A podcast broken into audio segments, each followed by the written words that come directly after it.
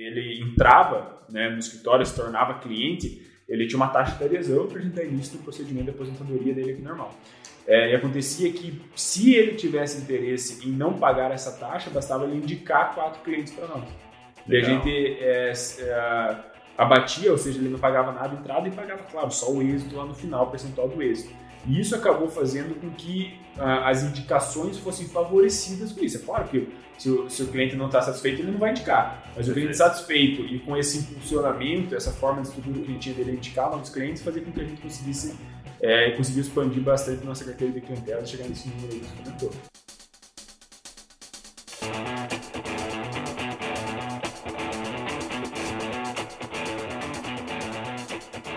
Fala, meu amigo, minha amiga advogada, este é o True Mind Cash, um podcast que você já sabe, focado em insights e oportunidades de negócio para advogados em todas as áreas do direito. E hoje, como compromisso que você já sabe que a gente tem com você, eu estou aqui acompanhado de um cara que não é só uma fera, o cara é uma referência aí no mercado jurídico, atua em um escritório da família, praticamente seis décadas, né? E eu vou deixar ele se apresentar aqui e contar um pouquinho. O cara tem muita história, porque atuar em um escritório com, com tanto tempo assim de mercado não é fácil, então ele vai compartilhar com a gente. E eu já apertei ele aqui logo no começo para ele contar algumas coisas, porque o escritório atua em várias áreas, então o bate-papo promete, tenho certeza que você vai gostar bastante. E para começar, eu vou pedir que você se apresente, a Melo Advogados, apresente um pouquinho do que você faz hoje, qual é a sua função, para a gente entrar naquilo que mais importa aí. Boa, fala pessoal, muito prazer. Guilherme, obrigado pela pelo convite de estar aqui batendo papo com vocês no podcast. Meu nome é Ian, Ian Melo, é, eu sou sócio da Melo Advogados Associados. É, Melo Advogados, escritório, como o Gui já falou aí, de seis décadas, fundado em 1960 pelo meu, pelo meu avô, o senhor Macir de Melo.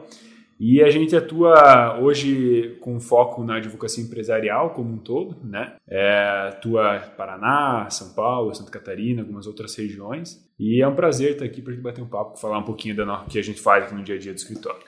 Legal, e eu sei que você é o cara que, a figura do gerador de negócio para o escritório. Eu queria começar puxando uma área que a gente teve o prazer de atuar, de certa forma, é, em conjunto, ajudou, né? enfim, na, na prospecção por um tempo, que era a previdenciária. Foram mais de 500 contratos previdenciários em 12 meses, é um número bastante expressivo é, na área previdenciária. Eu queria que você contasse um pouquinho para nós do primeiro da experiência, das dificuldades operacionais.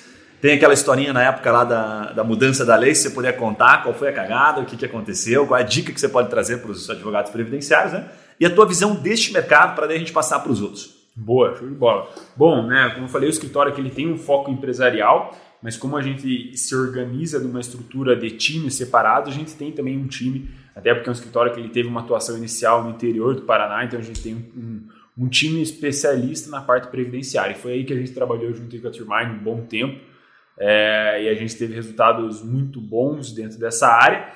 É, e o previdenciário é muito interessante quando a gente fala em, em prospecção de negócios, porque a, gente, a gente acreditou né, no primeiro momento, que a gente trocou bastante ideia, de que talvez o previdenciário ele não, não seria uma área fácil de a gente levar para o digital, justamente é, pelo perfil do cliente. Né? Então, o perfil do cliente, vira regra, um perfil aí de 50 anos para cima, é, às vezes a classe é uma classe um pouco menos favorecida, então talvez uma classe não teria tanto acesso à internet como a gente, como, como a gente, a gente acreditava nisso. Mas acabou que o resultado foi totalmente ao contrário. A gente investiu, né? A Turmage trouxe várias ideias para nós para a gente começar a trabalhar. E a gente investiu, então, muito focado na parte de prospecção via Facebook, que é onde a, maior, a maioria dos clientes estão né, nessa área. E foi um resultado muito bom. resultado muito bom. E a experiência em si foi muito boa, justamente pela, pela pegada que a gente fez é, dos impulsionamentos via Facebook e, e todos nesse sentido. E a gente tinha daí, claro, né, a Turmind ajudava na parte de prospecção, de trazer novos contratos, e dentro a gente tinha um fluxo de atendimento que acabava é, é, colaborando com o fechamento do contrato. Então foi uma parceria é, que acabou dando muito certo, teve um resultado, como me falou, números bem expressivos, é, mas justamente porque a gente tinha a parte então de atrair no momento que atraía, a gente daí tinha advogados aqui que faziam atendimento do cliente especificamente, via digital, foi interessante aqui as pessoas, pô, é, o público previdenciário nunca vai, primeiro, entrar em contato com o advogado que conheceu via Facebook, essa é a nossa primeira premissa que a gente Sim. achou, e o segundo era que nunca vai fechar um contrato é, sem vir fisicamente na estrutura, conhecer quem está ali e tudo mais. Isso foi é, coisas que a gente foi matando, foi validando, foi encontrando formas de bater no, ao longo do tempo e que acabou dando resultado bem legal. Então, a gente fechou muito contrato sem o cliente nunca ter vindo no escritório, muito contrato por WhatsApp, é, a gente mandava por correio todos os documentos. É claro, sempre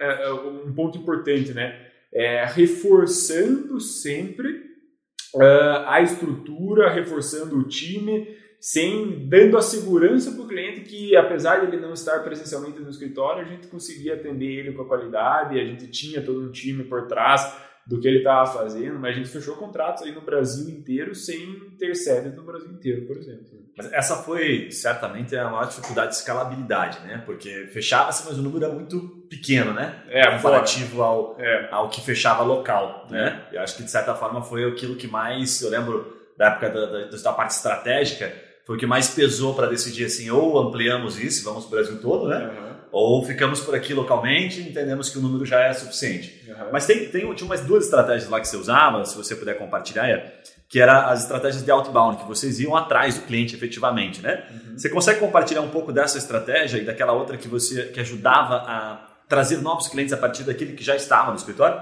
Sim, claro. Na verdade, assim, a gente é, tinha estratégias, né, do, do marketing bound que a gente fez com a Mind e dentro aqui a gente tinha uma estrutura para buscar novos clientes é, é, de uma forma, vamos dizer assim, offline mais, né? Como é o que a maioria dos escritórios funciona. E isso funcionava muito bem também, justamente por causa da política de indicação que a gente tinha. Então a gente pegava muito isso dos nossos clientes, de é, no momento que o cliente ele entrava né, no escritório, se tornava cliente, ele tinha uma taxa de adesão para a gente dar início no procedimento de aposentadoria dele aqui normal.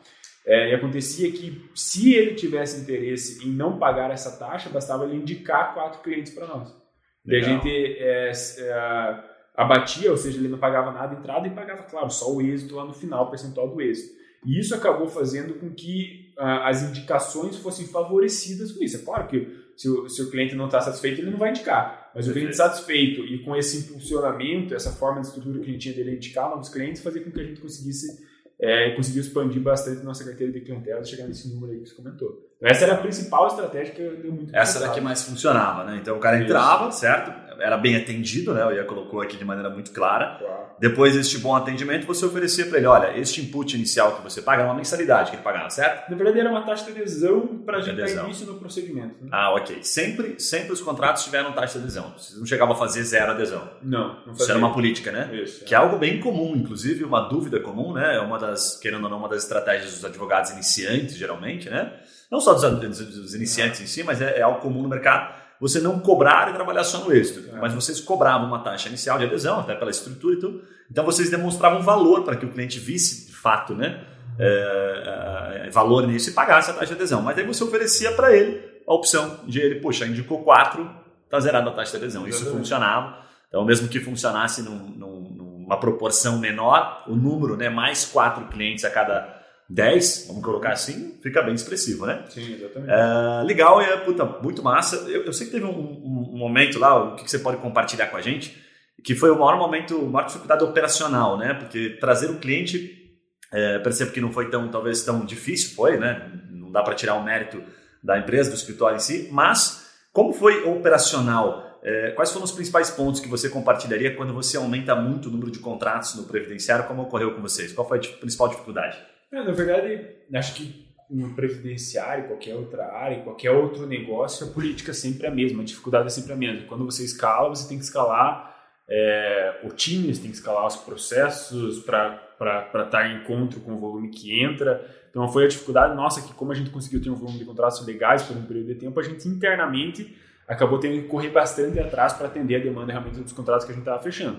Então, acho que o principal assim, insight que poderia tirar de toda essa experiência é, é estruture, um, claro, um procedimento, uma, uma forma de você é, puxar, trazer novos clientes, mas, claro, sempre também levando em conjunto ou tendo as formas de você, se necessário, escalar o time de atendimento, escalar os advogados que trabalham na equipe, para justamente você garantir a qualidade do trabalho. Então, não dá para pensar só numa coisa e não pensar na outra. Pelo contrário, você tem que levar as duas coisas muito paralelas é, para que você consiga ter a qualidade de atendimento necessária, escalar o time, escalar prospecção de clientes de uma forma que seja sustentável no longo prazo. Então, acho que esse foi o principal, assim.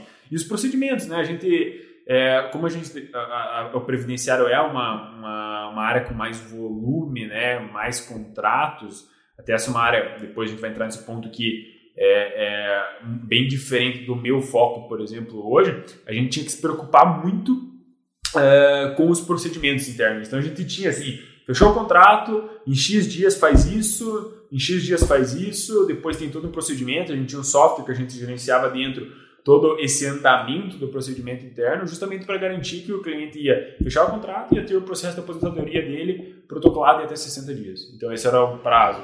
Dentro de tudo isso tinha coleta de documentação necessária, tinha um time que fazia parte só de coleta de documentação, então isso é um diferencial grande.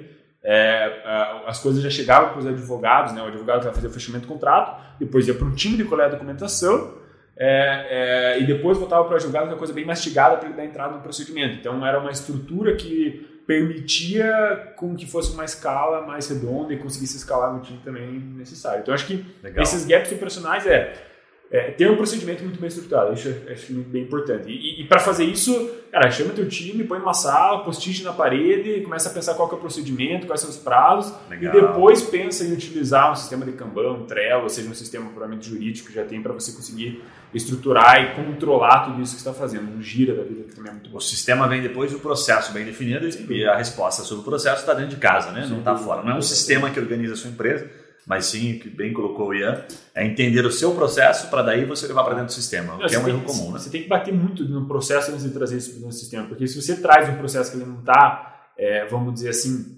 Uh, batido, discutido com o time, você vai ter que fazer muita adaptação, porque você vai ver durante no, no, no, momento que você for fazer o fluxo rodar, você vai encontrar muitas coisas que você não previu lá no começo se você não pensou assim, putz, se acontecer isso, o que mais que pode acontecer? Geralmente você tem uma pergunta muito objetiva, ah, aconteceu esse esse desse status vai para esse. Só que às vezes tem várias outras coisas que podem acontecer. O cliente pode cancelar, o cliente pode esquecer de mandar uma documentação, o cliente pode fazer isso. Então, desenhar isso num organograma propriamente, eu acho que é um primeiro passo para depois se transformar isso num sistema. E isso é muito importante, na minha visão, é, na parte jurídica, que eu vejo muito poucos escritórios fazendo. É ter essa preocupação com o processo é, de entrada até a, a garantia do, do, do, serviço entregue. Isso eu trago hoje, vou entrar depois, mas minha área, hoje o foco é 100% na área tributária. Eu trouxe muito essa experiência lá com o time do previdenciário que eu trabalhei em conjunto para o tributário. Então hoje o tributário, por exemplo, roda dentro de um fluxograma, dentro de um workflow, com início, meio e fim de entrega do trabalho, com prazos definidos, com meta para os times, então isso faz muito sentido. Legal demais, legal demais. Vários insights aqui, né, de quem atingiu um volume bem expressivo. E aí eu queria uma última, um último insight para compartilhar aí para os nossos advogados, né? Sobre a questão do perfil, é, você nos possibilitou aqui, eu aprendi bastante com a Melo nesse sentido, porque a gente, eu sempre acreditei que quem deveria vender né, o contrato previdenciário era o próprio advogado. E nós vimos algumas coisas um pouco é, diferentes, né? validamos algumas situações aqui, vocês foram validando, eu fui aprendendo com isso, a gente foi entendendo é, algumas características. Fala um pouquinho sobre quem você acha que é o perfil ideal e como é que vocês é, chegavam nessa, nessa quantidade, né? Como é que era a estruturação desse time? Esse, esse, time que vendia eram só advogados, especialistas no previdenciário? Qual que é o perfil que você hoje, é, vendo advogados que estão entrando na área, que já estão e querem escalar, querem chegar nesse volume, o que, que você diria para eles do perfil, da pessoa que faz a venda, mas faz a parte comercial? Uhum. É, veja, minha visão, é, o fechamento do contrato tem que ser feito por um advogado, na minha uhum. visão. É, sem dúvida alguma, né, uma pessoa especialista para entender o caso e, e dar o melhor panorama ali para o fechamento do contrato. Só que acho que para fazer, é, a gente tinha algumas pessoas aqui que eram pessoas da área jurídica, mas talvez não formados, não advogados, não com, com a B já constituído, é, para fazer esse filtro inicial e para conseguir é, fazer esse atendimento inicial dos clientes. Isso é bem comum dentro dos escritórios previdenciários, que na minha visão faz muito sentido porque você desafoga o time jurídico, que é o time mais importante, que é o time que custa mais, é o time que faz que, que acaba sendo mais importante, vamos dizer, ali do escritório. Né? Então, a nossa estrutura basicamente era, tinha algumas pessoas da área jurídica mas nem sempre advogados formados para fazer um atendimento inicial, conhecer o cliente, entender o caso, coletar uma documentação inicial para fazer uma análise, e depois isso vinha para o time jurídico. E o perfil dessa pessoa inicial é uma pessoa que ela tem que ter o conhecimento técnico, sim, necessário para fazer um bom atendimento ao cliente, mas uma pessoa de muito relacionamento, uma pessoa que tem um perfil mais é, é, comunicativo, uma pessoa que tem fácil tato com o cliente. Então, acho que é legal porque, além da pessoa estar fazendo o atendimento do cliente, ela tem que realmente vender o escritório e, encantar o cliente naquele primeiro contrato que eu tenho quando o cliente a fechar o contrato. Então, acho que é mais ou menos esse perfil, tem que ser um perfil técnico com, claro, um perfil de relacionamento. Eu acho que como isso não foge muito das outras áreas, mas Sim. ter isso bem estruturado faz, faz Tem que ser mais comunicativa do que advogado, de fato, né? É, é. tem que ter conhecimento técnico inteiro, é, tem que ser uma pessoa que conheça muito, mas tem que ter um perfil comunicativo. Legal, legal demais. E, puta, vários insights aí para quem está nos acompanhando e que atua na área previdenciária. E agora eu vou, vou tomar liberdade de a gente avançar aqui para um novo, novo momento. Você já antecipou aqui né, para o pessoal que você está atuando no, no, tributário. E você que está nos acompanhando, depois que você acessar o site da meloadvogados.com.br, você vai perceber que eles têm lá uma separação por comitês, né? Alguns escritórios também chamam de núcleos, acho que em algum momento também foi chamado de núcleo, né? mas vocês optaram por chamar de comitê. Lá aparecem os comitês é, um comitê hospitalar, um comitê de construção civil, civil e o tributário. Né? O tributário acho que até nem está aparecendo como comitê, correto? Isso, não lembro se está aparecendo. Né? Conta para nós como é que está isso. Perfeito. É, bom, né, voltando, é, como que a gente se divide, como que a gente organiza o escritório hoje? É, isso vem, claro, de experiência de seis décadas, experiência de que a gente traz. Quantas pessoas tem hoje na operação total? Tem mais ou menos umas, umas 50 pessoas. 50 pessoas na operação, ok. É, um pouquinho mais, se for pegar. É, umas 60 pessoas. 60 pessoas. É, se a gente, a gente. Então, como que o escritório estrutura hoje, né? Diante de toda essa experiência, benchmark todos os escritórios, enfim, a gente foi, foi, foi estruturando. É, o escritório se divide hoje, Gui, é, em núcleos e comitês. Então, a gente tem duas coisas diferentes. Ah, com, boa. Com aprendizado. Com, com perfis e com objetivos diferentes. Tá. Núcleos são as especialidades do direito. Okay. Então a gente tem um núcleo de direito previdenciário, que a gente conversou até agora. Perfeito. A daí, o único que a gente tem para atender pessoa física, que fica inclusive no nosso sede no interior, é o previdenciário. E daí a gente tem, dentro do direito empresarial, que é o nosso foco maior hoje, a gente tem direito, núcleo de direito é, é, trabalhista patronal, núcleo de direito bancário para a empresa, a gente tem núcleo é, de direito contratual, núcleo de família e sucessões, né, mais voltado para direito sucessório propriamente, família empresária. Esses tem mais alguns núcleos e dentre eles tem o núcleo tributário. Então o núcleo ele é da especialidade do direito. Então tá, o núcleo okay. é composto por pessoas técnicas naquela área específica, ponto final. Isso faz muito sentido e a gente começou dentro disso entender é, que, que a gente teria que atuar também de uma forma específica, tirando alguns conhecimentos dos núcleos para agregar numa atividade econômica específica. Então, os comitês hoje eles são comitês por atividade econômica, certo? Então, certo. a gente tem uma especialidade em direito contratual, uhum. é, trabalhista, tributário. Isso é o núcleo. Ah. Fora isso, várias pessoas desses núcleos compõem os comitês, que hoje tem basicamente dois comitês, é o Comitê de Direito Hospitalar e o Comitê de Direito da Construção Civil. Então, ah. dentro do Comitê de Direito Hospitalar, eu tenho pessoas do tributário, do trabalhista, do contratual é, e de algumas outras áreas do, dos núcleos. Né? Então, o comitê é multidisciplinar, porque a gente daí, no comitê, a gente foca em estudar, em aprofundar o business, o negócio específico daquela atividade econômica.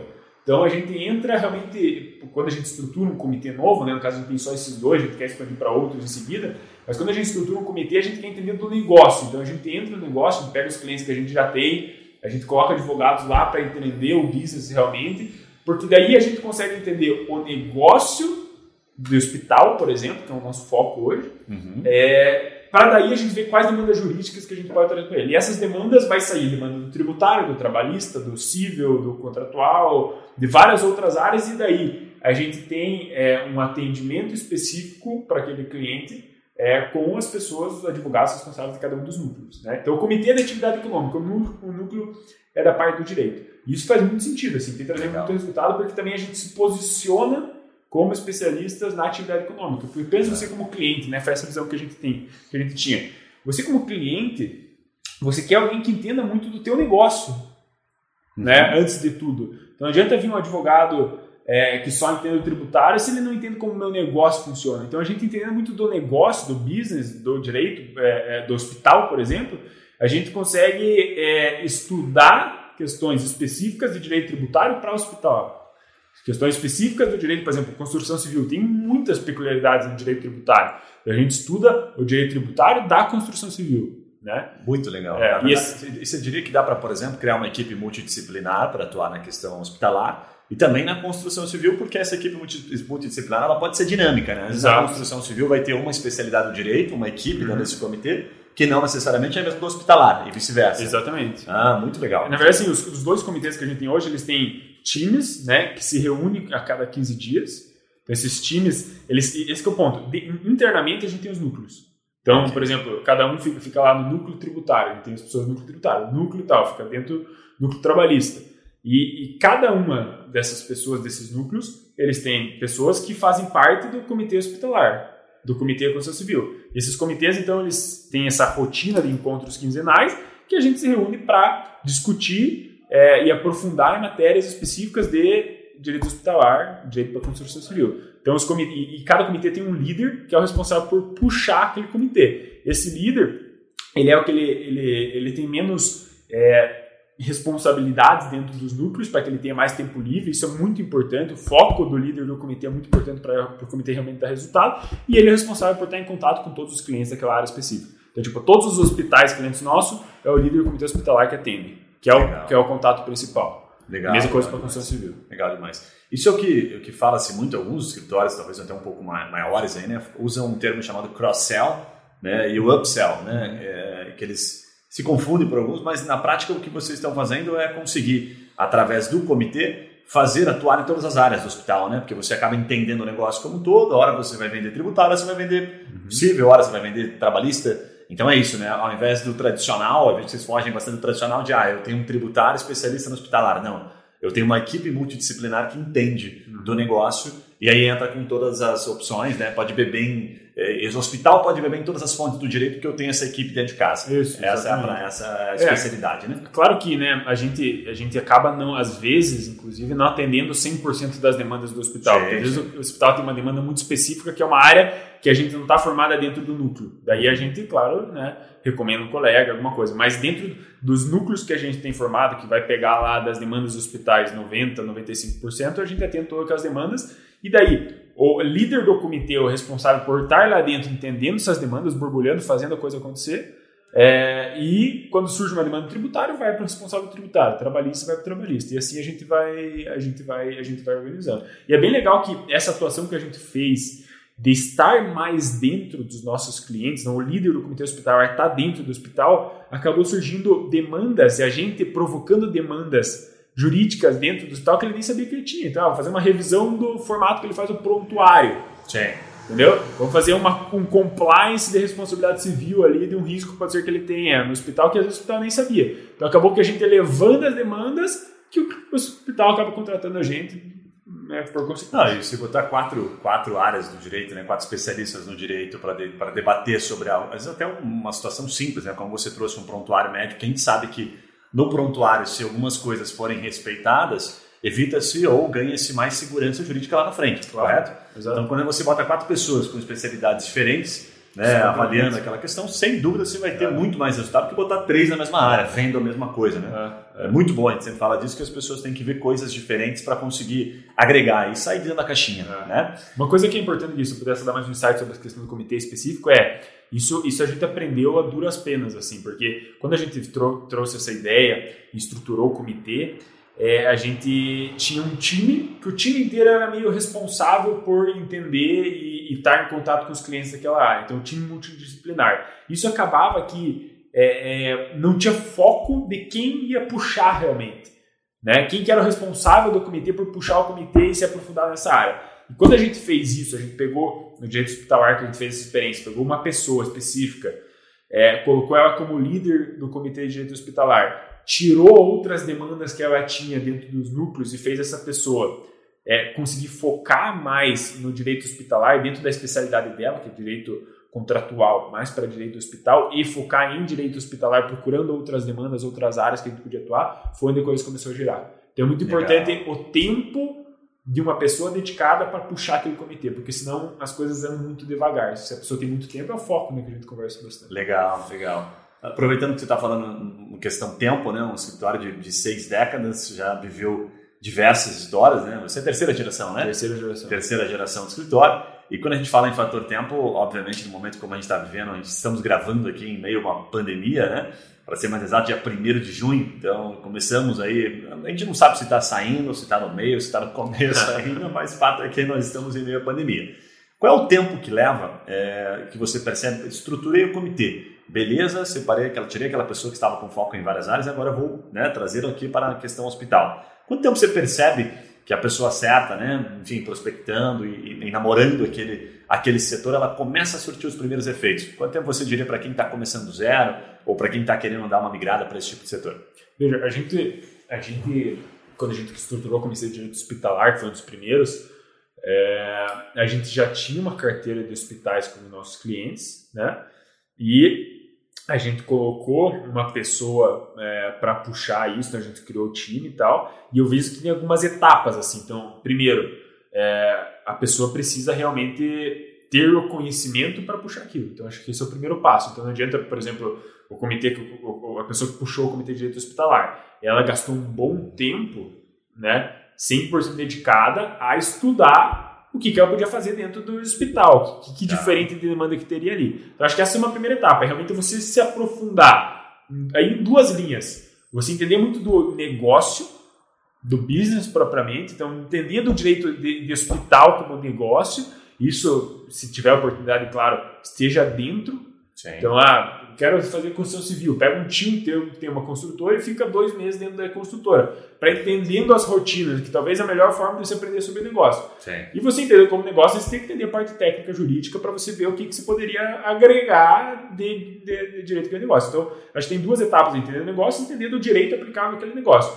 Posterior a isso, é você começar a se comunicar como especialista naquela área. Então, daí entra um trabalho que a True faz muito bem, que é é, você tem que postar, você tem que estar em evento, você tem que, se possível, escrever artigo, você tem que fazer palestra, você tem que estar e falar e re, é, fazer isso reverberar que você é especialista em direito é, hospitalar, por exemplo, que eu estou falando aqui. Então, é, esse prazo, desde o momento que você começa a se posicionar até você começar a ter algum resultado, acho que um prazo de pelo menos uns seis meses aí é é o mínimo para se conseguir ver um resultado. Claro que antes disso você acaba fechando um contrato com o cliente, acaba tendo, mas para o mercado começar a ver você como especialista e isso começar a trazer um resultado efetivo, acho que seis meses é um prazo bem razoável para começar. Legal demais, legal demais. Vários insights.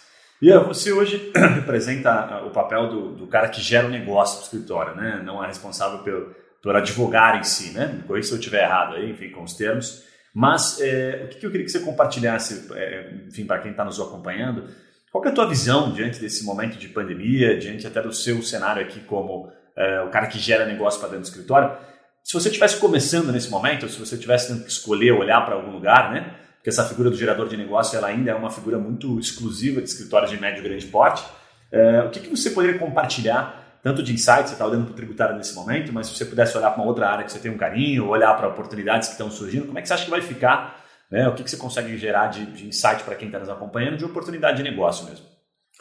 Ligado ao mercado jurídico propriamente. Mercado jurídico propriamente, exatamente. É, veja, é, bom, só, só falando um pouquinho da minha atuação. Hoje eu sou, é, sim, responsável por gerar negócios aqui e acabo atuando é, bastante na parte técnica também. Então, tem essa função um pouco híbrida, até por causa que tempo atrás eu era mais só gerador de negócios, vamos dizer, fazia mais a parte do relacionamento com o cliente. Hoje tem um sócio que puxa essa área também e eu puxo junto a parte técnica tributária aqui com o time. Então, acabo tendo essa divisão de funções. É, mas sim, ainda gasto bastante tempo na procura de clientes, relacionamento com clientes, geração de negócios. Se eu pudesse dar insights para quem está começando agora, eu acho que que tem muitas áreas que estão sendo diretamente impactadas com tudo que está acontecendo, né? É, são áreas que muitas coisas são coisas que não são, não vão se manter ao longo do tempo, né? Mas tem muita coisa, tem muita coisa mudando dentro, vamos dizer assim, dos negócios e o direito vai ter que se adaptar um pouco com isso, né? Então a gente vê todas as consequências é, da pandemia dentro do mundo de negócios acabou gerando uma série de é, alterações legislativas, uma série de decisões judiciais também, que acho que são áreas que quem está começando tem que olhar para conseguir talvez aproveitar esse momento. Né? Tá. Você vem alguma coisa em mente, algum problema? Você pega, por exemplo, a renegociação de contrato. Uhum. Né? Isso é uma coisa que está muito em voga tá. e você tem várias teorias contratuais que você está procurando exceções nos contratos firmados justamente por um fato que surgiu que é a pandemia que acaba abrindo uma margem de discussão quanto ao cumprimento de alguns contratos. Então essa é uma possibilidade que talvez é, uma pessoa se pegar contratos firmados com shopping center, shopping center todos fechados, você pega talvez clientes que tenham lojas dentro do shopping, você consegue talvez levar uma discussão para isso dentro dos shoppings, né? É, dentro dessa, da validade desses contratos, dessas cláusulas firmadas. Então acho que tem vários, vários pontos, tem que pensar assim, onde que são, o, o que que teve de que afetou realmente a atividade e provavelmente junto com essas atividades que foram afetadas ou a forma que foi afetada tem alguma coisa do jurídico ali que você pode aproveitar, tá. que você pode entrar nessa área. Então a parte contratual é uma parte, é uma parte Acho que nessa parte contratual, por exemplo, as pessoas vão começar a dar mais valor na confecção do contrato em função da, do aprendizado que você teve agora, né? Também, bastante. É, estaria errado se eu, se eu dissesse que o fato de você não ter previsto uma cláusula de força maior no contrato, por exemplo, é, tirou, de certa forma, uma, uma, forma mais fácil de você negociar a flexibilidade, para você não ter previsto. É correto? Dúvida, sem dúvida. Ponto de vista Legal, legal. Então, acho que o que você está trazendo aqui é o seguinte, né? A importância do contrato, é, o direito contratual sempre foi muito forte, mas a gente percebe aqui, estando do outro lado da, da ponta, né? Que o contrato, ele, de certa forma, também se, se popularizou muito, né? Em função até mesmo é, do aumento da oferta e agora a gente começa a perceber a, a relevância que se tem de um contrato bem feito. O né? contrato ele tem que ser... Protege, né? é, acho que isso é um ponto que essa pandemia vai trazer muitos aprendizados para os contratualistas aí de plantão, porque é, o contrato tem que ser pensado no momento que o bicho está pegando, né? E muitos contratos são pensados no momento que está tudo bem, está tudo mil maravilhas. Então o contrato tem que ser pensado na, lá no final, pensando na pior das hipóteses, coisas que às vezes, claro, tem coisa que não tem como prever, mas é, então, acho que isso é um aprendizado grande. Acho que é, é uma área. Pensando assim, oportunidade para buscar clientes agora. Acho que tem muito cliente precisando. E acho que esse é o momento, a gente está no meio da pandemia, né? Então, muitos clientes, claro, já buscaram, até por causa que já não é agora que o shopping fechou. Mas acho que é uma oportunidade ainda de buscar, por exemplo, os, lojas que fecharam, coisas assim. Legal demais e vários insights. Agora eu vou caminhando aqui para a reta final já, porque senão a gente estende, vai, vai longe aqui no bate-papo. O bate-papo tá legal. A gente está vivendo um momento aí de, de, escritório digital, tá muita gente se falando, né? É, eu gravei um episódio recente é, em que foi falado, o convidado comentou sobre uma contabilidade no Rio Grande do Sul, em que ele era dono, inclusive, de alguns imóveis, né? E que esses imóveis eram todos, salvo engano, era um prédio específico, específico para advogados, correto?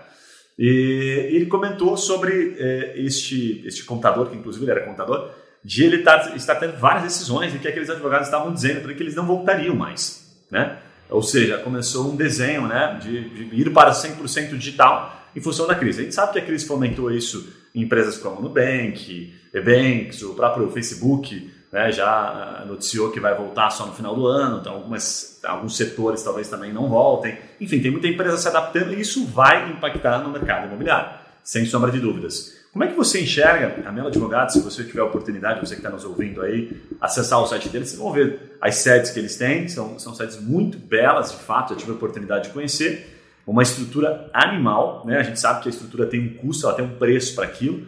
É, você que, que vem de uma da terceira geração, como é que você vê isso? Você vê isso algo como hoje impeditivo? Ou você acha que isso é necessário? Você acha que esse momento que a gente está vivendo é, possibilita ainda o fato do cara não ter uma sede? E aí você pode né, ser extremamente é, sincero nesse sentido. Você acha que ele não tem uma sede bonita, bacana? Deixa, é, consegue transmitir a mesma segurança comparativa a um cara que está atuando em casa, né, ou que atua no, no, no, sótão de casa com outros dois, três advogados amigos? Como é que você vê isso? Sim. E o que, que eu acho assim? Eu acho a ideia de não ter uma sede física é, e migrar para o escritório mais digital, sensacional. Eu acho que tem várias etapas para que isso aconteça. E eu acho que isso está muito atrelado não só ao mundo jurídico, mas é, nossos clientes são empresários. O mundo empresarial ele tem que mudar nesse mundo jurídico. E eu acho que isso está acontecendo. No sentido assim, é, a mudança de mindset dos empresários ela tem sido cada vez mais é, levada a não ter uma sede física como parâmetro de um escritório que passe confiança. Eu acredito muito nisso e falo para vocês com segurança porque, é, bom, estamos falando aqui de Curitiba, né, nossa sede em Curitiba, eu falo que 90% dos clientes do tributário não são de Curitiba. E desses, raramente eu vou presencialmente, eu ou qualquer pessoa do time, atender eles fisicamente. A grande maioria das reuniões, eu digo 95% das reuniões que a gente faz hoje, são todas reuniões via videoconferência. Sim. A gente fecha contrato, a gente atende o cliente. Bom, você faz isso na filmagem também, Sim, e isso sim. em vários setores. E eu prego muito isso. Acho que isso vai de uma, de uma forma de você disciplinar também os teus clientes Uhum. para que eles passem a ver isso como normal, né? É, que eles passem a ver o atendimento à distância como uma coisa normal. Isso acho que já está acontecendo, não é uma coisa futura, já está acontecendo. E nós, na prática, eu particularmente puxo muito isso, é, da importância de você disciplinar teu cliente para que ele seja atendido digital. Não faz mais sentido eu, eu pegar a estrada, ficar viajando e atender fisicamente o cliente. Isso acaba que, que é, fica em segundo plano, é uma perda de tempo, uma perda de recurso, é uma coisa que você, se você viaja para o cliente, você vai colocar isso no custo que você atender ele. Então, você É. tem que fazer o teu cliente entender também que você atendendo via digital, via videoconferência, você vai cobrar dele mais barato, consegue escalar o teu negócio melhor, consegue diluir o custo atrelado, consegue sair de uma estrutura no, no centro da cidade para ter uma estrutura afastada ou e aí entra dentro do ponto né, que, você, que você perguntou. É, é, eu acho que esta mudança que vem acontecendo e esse é um ponto que a pandemia vai ajudar muito na minha visão é a, transformação da mentalidade digital foi feita o que estava sendo planejado para fazer 10 anos todo mundo tem que fazer isso em uma semana né? Então, o empresário que antes recebia todos os prestadores de serviço fisicamente dentro da estrutura deles, não, não quer mais receber, inclusive. Então, ele teve que, que, que se adaptar e isso acho que possibilitou é, é, uma mudança da forma de se prestar serviço com agilidade. Então, hoje, eu digo para vocês, eu dificilmente vou atender clientes fisicamente e não tenho interesse, interesse nisso. É, com isso acontecendo e essa realidade de você fazer o atendimento é, digital dos clientes, clientes inclusive pedindo isso, eu acredito que a consequência é você poder levar o escritório 100% digital. E, eu, e, e esse, esse é um objetivo que eu tenho em mente, assim. Hoje a gente tem estrutura, tem time físico aqui, mas a gente ficou também dois meses home office 100% e graças a Deus o escritório rodou é, 100%. É, o que, quais são as dificuldades na minha visão? A advocacia é muito pouco metrificada hoje. Tem muito poucas métricas para o time, porque às vezes muitas coisas são muito subjetivas e muito difícil de você metrificar.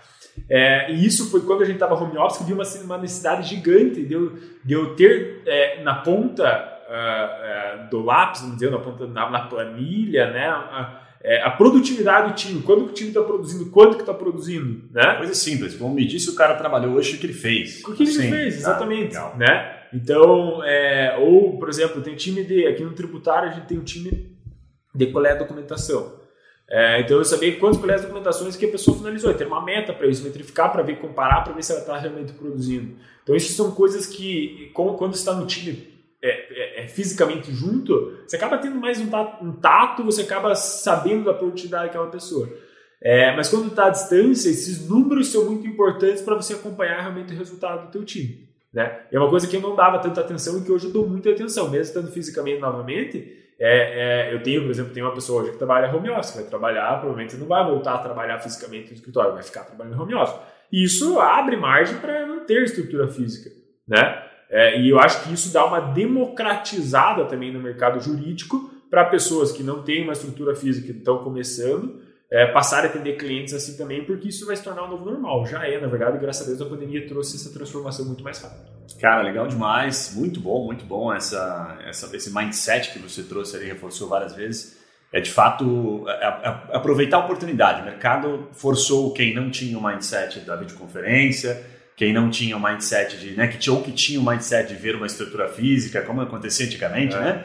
Poucos dias eu estava ouvindo um podcast e ele disse, olha, antigamente existia a prova, né? As empresas iam até, quem sabe, uma agência, um escritório de advocacia fazer a prova, né? Então é muito comum relatos de grandes empresas que começaram pequenininhas e quando passavam pela prova tinham que pegar o computador do vizinho, do irmão, né? E juntar gente no escritório para parecer que tinha muita gente, porque aquilo transmitia credibilidade. E acho que a gente superou isso, obviamente, existem pessoas ainda, a gente não está descartando, mas a, a crise trouxe, né, deu mais uma impulsionada. Olha, veja bem, talvez isso não seja uma referência de qualidade, né, de entrega Sim. do serviço. Então você trouxe muito bem isso, muito legal, né? E para finalizar, vou pedir para você, você falou sobre indicadores. É, vou pedir para você compartilhar para você, enfim, quem está nos, quem tá nos acompanhando aí como gerador de negócio, algum indicador, né, o principal, um deles que você considera que é o mais importante, tá? Ao seu, no seu ponto de vista, para gerar negócio para o escritório, qual é o principal indicador, tá? Vou deixar você, vou pedir para você falar isso e por fim deixar o seu contato, seu e-mail, seu LinkedIn, aquilo que você quiser deixar aí para quem quiser eventualmente é, é, propor parcerias para o escritório, enfim, nos diga, nos conte de que forma você está aberto para os milhares de escritórios que estão nos acompanhando em todo o Brasil. Aí. Boa. É, bom, para indicador para gerar negócio, acho que não tem dúvida que o que você tem que olhar principalmente é contratos fechados, né? A gente olha isso com uma, com uma frequência e é isso que acaba é, a gente a gente mas deixa eu até colocar melhor a minha pergunta. Eu diria um indicador porque o indicador de fechar negócio esse, esse tranquilo né? Mas aquele que traz o negócio. O que, que você percebe que é fato gerador de negócio no futuro? Por exemplo lá em 30 dias se você planta toda semana X você vai colher Y você tem, tem alguma coisa que te vem em mente assim fala cara fazer 10 ligações por dia 5 ligações ou enfim fazer X visitas como é que você vê isso na verdade assim é, falo hoje eu dentro do tributário a dinâmica ela é um pouquinho, ela é um pouquinho diferente.